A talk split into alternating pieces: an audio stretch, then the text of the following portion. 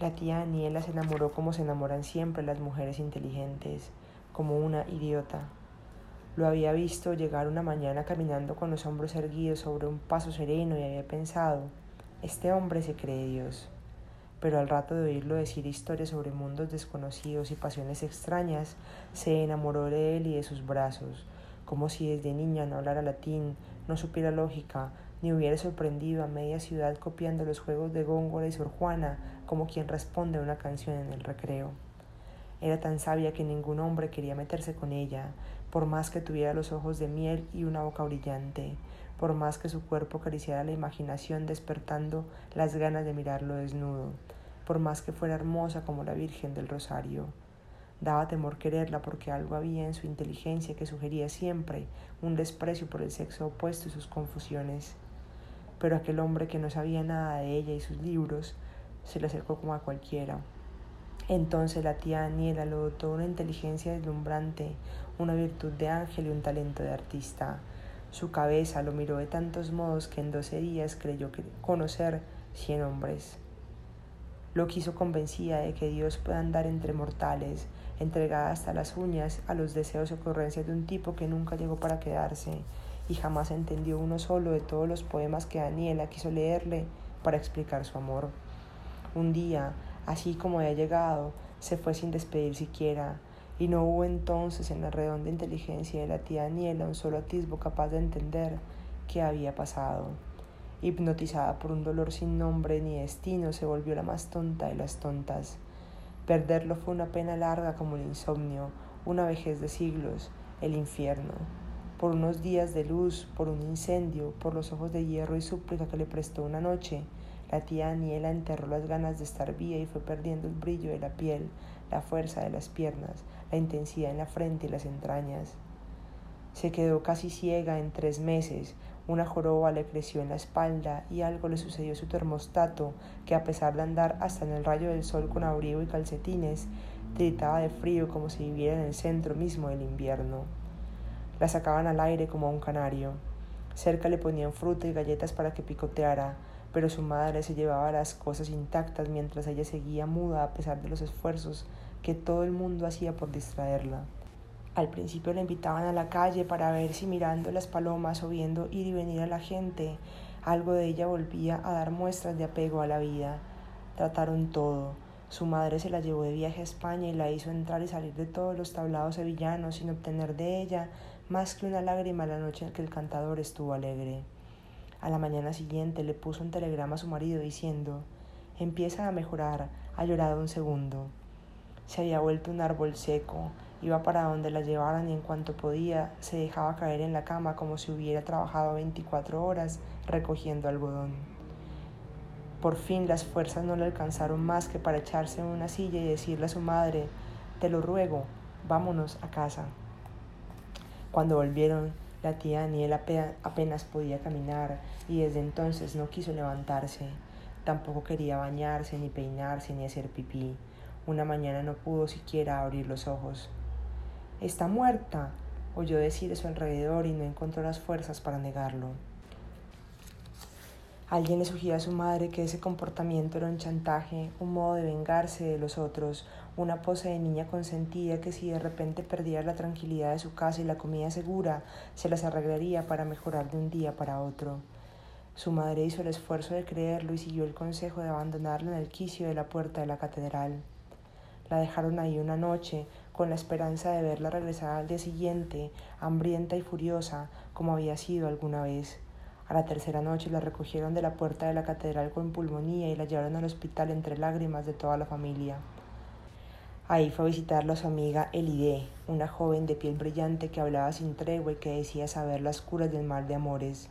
Pidió que la dejaran hacerse cargo del alma y del estómago de aquella náufraga. Era una criatura alegre y ávida. La oyeron opinar. Según ella, el error en el tratamiento de su inteligente amiga estaba en los consejos de que olvidara. Olvidar era un asunto imposible. Lo que había que hacer era encauzarle los recuerdos para que no la mataran, para que la obligaran a seguir viva. Los padres oyeron hablar a la muchacha con, el con la misma indiferencia que ya les provocaba cualquier intento de curar a su hija. Daban por hecho que no serviría de nada y sin embargo lo autorizaban como si no hubieran perdido la esperanza que ya habían perdido. Las pusieron a dormir en el mismo cuarto. Siempre que alguien pasaba frente a la puerta oía la incansable voz de Elide hablando del asunto con la misma obstinación con que un médico vigila a un moribundo. No se callaba, no le daba tregua, un día y otro, una semana y otra. ¿Cómo dices que eran sus manos? preguntaba. Si la tía Daniela no le contestaba, Elide volvía con otro, por otro lado. Tenía los ojos verdes, cafés, grandes, Chicos, le contestó la tía Daniela hablando por primera vez en treinta días. Chicos y turbios, preguntó la tía Elide. Chicos y fieros, contestó la tía Daniela y volvió a callarse otro mes. Seguro era Leo, así son los Leo, decía su amiga sacando un libro de horóscopos para leerle. Decía todos los horrores que pueden caber en un Leo. De remate son mentirosos, pero no tienes que dejarte, Tú eres una Tauro. Son fuertes las mujeres de Tauro. Mentiras sí que dijo, le contestó Daniela una tarde. ¿Cuáles? No se te vaya a olvidar, porque el mundo no es tan grande como para que no demos con él, y entonces le vas a recordar sus palabras, una por una, las que oíste y las que te hizo decir. No quiero humillarme. El humillado va a ser él, si no todo es tan fácil como sembrar palabras y largarse. Me iluminaron, defendió la tía Daniela. Se te nota iluminada, decía su amiga cuando llegaban a puntos así. Al tercer mes de hablar y hablar la hizo comer como Dios manda. Ni siquiera se dio cuenta de cómo fue. La llevó a una caminata en el jardín, cargaba una cesta de frutas, queso, pan, mantequilla y té. Extendió un mantel sobre el pasto, sacó las cosas y, y siguió hablando mientras empezaba a comer sin ofrecerle. Le gustaban las uvas, dijo la enferma. Entiendo que lo extrañes. Sí, dijo la enferma acercándose un racimo de uvas. Besaba regio y tenía suave la piel de los hombros y la cintura. ¿Cómo tenía? Ya sabes, dijo la amiga como si supiera desde siempre lo que la torturaba. No te lo voy a decir, contestó riéndose por primera vez en meses. Luego comió queso y té, pan y mantequilla. ¿Rico? le preguntó Elide. Sí, contestó la enferma, empezando a hacer ella.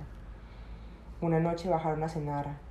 La tía Daniela, con un vestido nuevo y el pelo brillante y limpio, libre por fin de la trenza polvorosa que no se había peinado en mucho tiempo.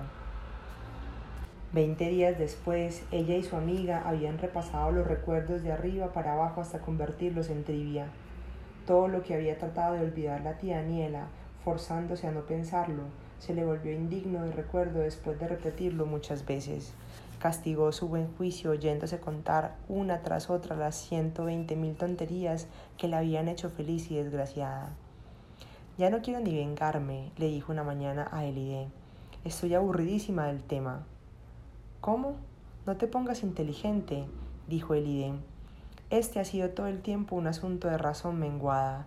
¿Lo vas a convertir en algo lúcido? No lo eches a perder. Nos falta lo mejor. Nos falta buscar al hombre en Europa y África, en Sudamérica y la India. Nos falta encontrarlo y hacer un escándalo que justifique nuestros viajes. Nos falta conocer la Galería Pitti, ver Florencia, enamorarnos en Venecia, echar una moneda en la fuente de Trevi. Nos vamos a perseguir a ese nos vamos a perseguir a ese hombre que te enamoró como un imbécil y luego se fue. Habían planeado viajar por el mundo en busca del culpable y eso de que la venganza ya no fuera trascendente en la cura de su amiga tenía, una, tenía desbastada el idea. Iban a perderse la India y Marruecos, Bolivia y el Congo, Viena y sobre todo Italia. Nunca pensó que podría convertirlo en un ser racional después de haberla visto paralizada y casi loca hacía cuatro meses. Tenemos que ir a buscarlo, no te vuelvas inteligente antes de tiempo, le decía. Llegó ayer, le contestó a la tía Daniela un mediodía. ¿Cómo sabes? Lo vi, tocó el balcón como antes. ¿Y qué sentiste? Nada. ¿Y qué te dijo? Todo. ¿Y qué le contestaste? Cerré. ¿Y ahora? preguntó la terapista. Ahora sí nos vamos a Italia. Los ausentes siempre se equivocan. Y se fueron a Italia por la voz del Dante, era dentro de alta fantasía.